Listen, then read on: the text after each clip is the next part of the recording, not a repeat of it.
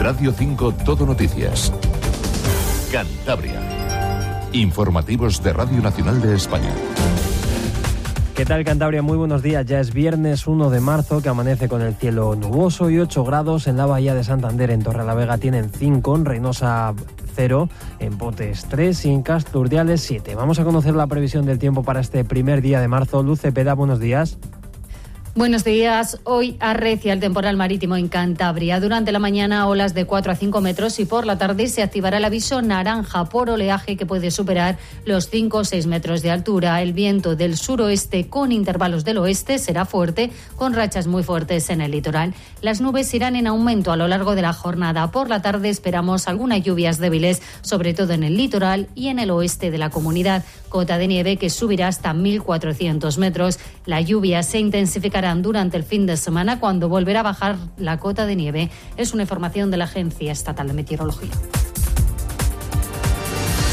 Muchas gracias. Los residuos orgánicos de Cantabria se tratarán en Asturias mientras la comunidad construye en Meruelo una planta específica para este tipo de basuras que costará entre 50 y 60 millones de euros. El gobierno regional pagará al Principado de Asturias 1.800.000 euros hasta 2027 por llevar al vertedero Cogersa los residuos procedentes del llamado quinto contenedor que empezará a desplegarse en mayo y estará implantado en toda la comunidad autónoma el año que viene. El consejero de Fomento, Roberto Media, acusa al anterior gobierno Gobierno de no haber hecho los deberes y niega que se hayan perdido los fondos europeos para la puesta en marcha del contenedor marrón. Para enviar a su planta de Cogersa, situada en la parroquia de Serina, 14 kilómetros de Gijón, todos los residuos orgánicos que se recojan en los contenedores marrones que se van a instalar de forma inmediata por toda la región. Este acuerdo es una gran noticia por muchos motivos. El primero es que va a permitir a Cantabria cumplir con la normativa europea y nos va a dar el tiempo que necesitamos para la construcción de una planta de tratamiento de este tipo de residuos en la región que ya se está planificando. El gobierno de Cantabria no aplicará las áreas de alquiler tensionado en la comunidad al entender que en los municipios de España, en donde se ha puesto en marcha, no ha frenado al alza de los precios ni ha puesto más viviendas en el mercado. Lo ha dicho el consejero de Fomento, Roberto Media, quien ha criticado que el anterior gobierno regional no haya construido en cuatro años ni una vivienda de protección oficial en Cantabria y aprobará una ley para expropiar aquellas que estaban cerradas. Media justifica esta situación en la protección legal que el Ejecutivo de Pedro Sánchez da a los ocupas y ha puesto como ejemplo ocho viviendas con sentencia de, de derribo en Argollos. Tenemos ocho viviendas que hemos comprado, que compró el anterior gobierno, en Argoños, donde se han metido un montón de ocupas en las ocho viviendas. La Administración de Justicia y la Administración de la Comunidad Autónoma echó a sus legítimos titulares de esas casas. Y ahora somos absolutamente incapaces de echar a los ocupas. ¿Alguien me puede explicar esto? Y más asuntos, el Ministerio para la Transición Ecológica ha pedido a las comunidades autónomas que elaboren un nuevo censo de lobos y si refleja un aumento de poblaciones, reconsiderará la protección de esta especie. Lo ha señalado la directora general de Biodiversidad del Ministerio para la Transición Ecológica, María Jesús Rodríguez de Sancho, quien ha recordado que el Ministerio ha destinado ayudas por daños causados por el lobo y en prevención que asciendan a 20 millones de euros. Si con el censo que en el que se está trabajando ahora salen otros datos que permita decir que el estado del lobo es favorable, entonces se podría reconsiderar la cuestión, pero basado en el conocimiento. El consejero Pablo Valencia le ha entregado una carta pidiendo a la ministra Teresa Rivera una reunión para hablar de la situación del lobo en Cantabria, que el pasado 2023 mató a casi 2.800 animales.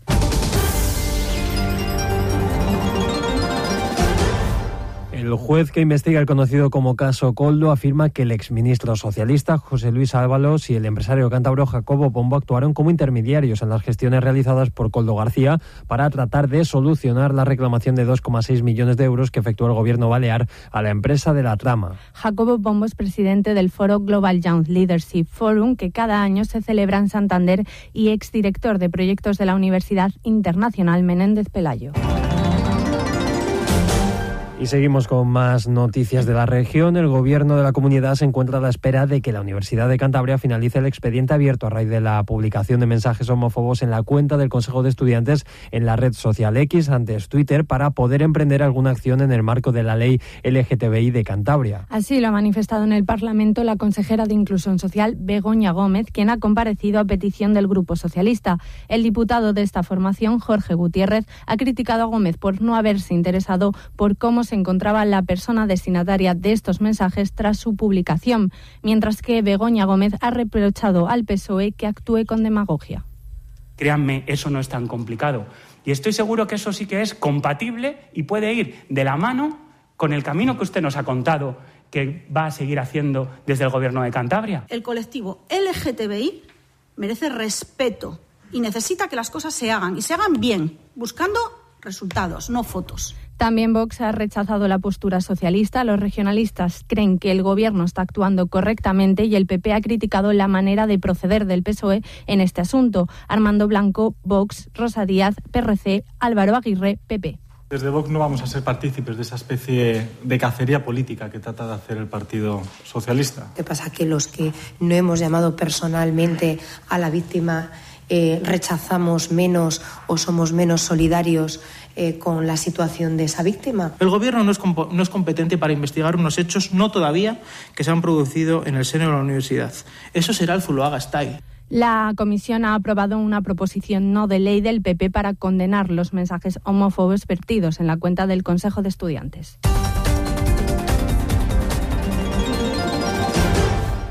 Y la medianoche de este viernes 1 de marzo se abre la costera del Bocar de nuestra comunidad, una fecha siempre esperada, aunque parece que el clima, que esa previsión meteorológica no es la mejor para estas fechas. Hablamos de ello y de todos los asuntos relacionados con el presidente de la Federación de Cofradías de Pescadores de Cantabria, César Nates. César, muy buenos días. Gracias por atender a la radio pública.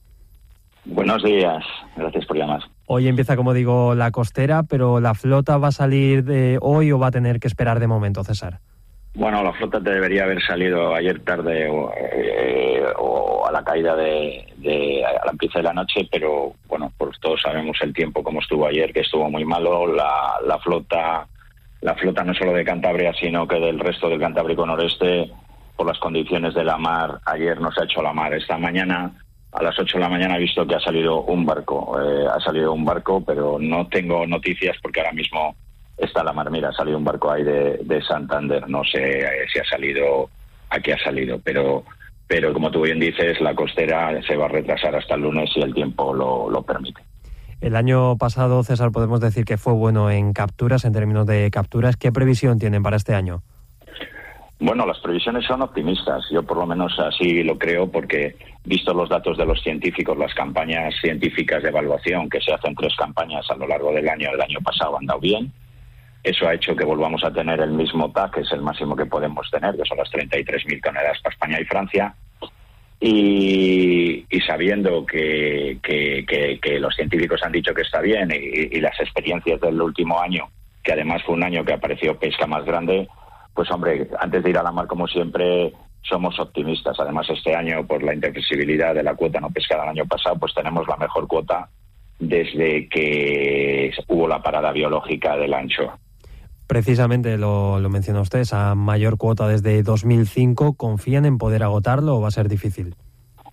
Bueno, yo yo creo que depende depende de cómo venga la mar, ¿no? Porque el año pasado sí que es cierto que el primer semestre fue muy bien, eh, pero en verano, pues julio fue bueno y, nos ha sobrado algo de, cuota, porque a partir de agosto la, la, anchoa no apareció aquí en el Cantábrico, sino que, mira, pues apareció en, el norte de Francia, eh, que, llevaba años sin pescar y la anchoa, pues bueno, como todo, a veces aparece aquí y allí. Eh, confiar, sí. Eh, tenemos mucha cuota, pero, pero bueno, las, las, la experiencia nos dice que si nos ponemos a todo y queremos gastar la cuota, la vamos a gastar. Lo que pasa que nosotros, al final, a medida de la costera, solemos hacer medidas de, de intentar gestionarla, poniendo banderas que, lo que hacemos es, bueno, pues eh, a veces a veces nos pasamos de prudentes, ¿no? Pero yo sí que tengo esperanzas de que este año gastemos la cuota. Ya en los últimos tiempos, además, se va retrasando la campaña del Verdel. ¿Creen, César, que cabe la posibilidad de que se puedan unir ambas eh, campañas, Anchoa y Verdel? No es que quepa la posibilidad, es que es algo que ya ha pasado. En los últimos tres, cuatro años, eh, yo te diría, yo te diría que antes del COVID, antes del COVID ya, yo creo que en el 19 eh, ya ya empezamos pescando anchoa antes que verdel y de hecho el año pasado, pues, pues por, no ir muy lejos, pues eh, la tercera semana pescamos el verdel cuando llevábamos ya tres semanas pescando anchoa, ¿no? La flota de anzuelo todavía no, ni se ha hecho a la mar, ni, ni hay previsión que, nos hagamos a la mar porque no tenemos ninguna noticia. El, el, pez es pelágico, el pez migra y bueno, eh, la experiencia nos dice que en vez de venir a mediados de febrero, el Verdel está viniendo a, más, más de la mitad la tercera semana de, marzo, con lo cual los cerqueros, como el año pasado y los anteriores, vamos a tener que compaginar las dos costeras. César, siempre lo menciona, ¿no? que es difícil hacer previsiones de la marca, es imposible hasta que uno no, no se adentra en ella, pero ¿esperan que el Bocarte, como ha ocurrido en otras ocasiones, se acerque a la costa de Cantabria este año? Pues hombre, eso espero, ¿no? Es más, es más un deseo que, una constancia, porque, porque de la mar lo único que podemos conocer es, es el pasado, ¿no? ¿Qué pasó la anterior costera? ¿Qué pasó la costera del 22? Pero lo que sí es cierto que yo diría desde el año 2015 eh, la, la, el anchoa, el bocarte, el bocarte como decimos aquí, pues ha vuelto a hacer lo que hacían tiempos de mi abuelo, ¿no? Yo siempre de nuestros abuelos, ¿no? En los años 60 se pesca, sobre todo, en la mayoría del TAC se está pescando en Cantabria.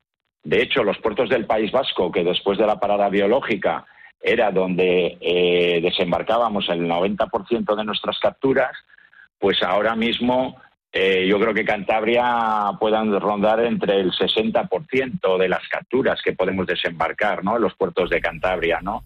Eh, y eso es, no tiene más secreto que si el, el pescado está cerca de nuestros puertos, pues lógicamente los barcos de todas las comunidades terminan vendiendo en nuestro puertos. Eh, lo cierto es, como te he dicho, que así está siendo y esperemos este año que vuelva a ser. El año pasado, además, hasta la pesca grande la encontramos aquí cuando los últimos años habíamos tenido que ir a Asturias y, un poco a Galicia, la zona de Burela, a pescar la pesca de mayor tamaño. Sin embargo, la pesca de mayor tamaño el año pasado se dio también en Cantabria. Eh, pero no es una, algo que te pueda decir y firmar, es algo que deseo y por, lo, y por lo que he visto en los últimos años creo que así va a ser. César Nates, presidente de la Federación de Cofradías de Pescadores de Cantabria, toda la suerte del mundo para esta costera. Muchas gracias. Radio 5. Deportes.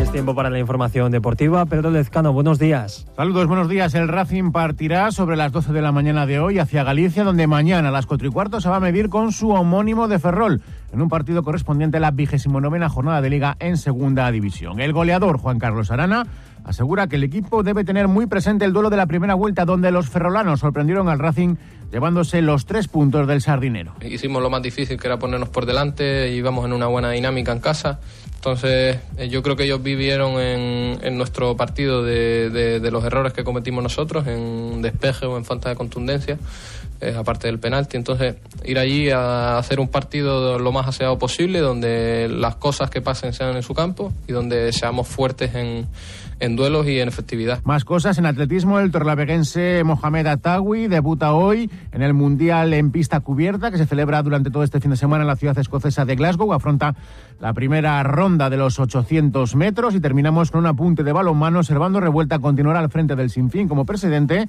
al no haberse presentado más candidatura que la suya a dirigir el club en el proceso electoral iniciado hace cerca de un mes.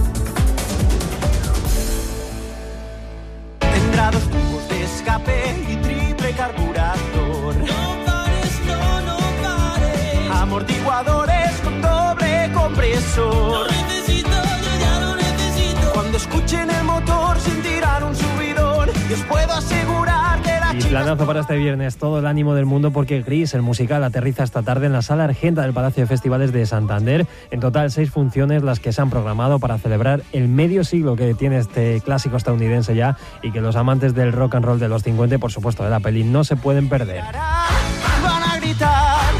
Gris Line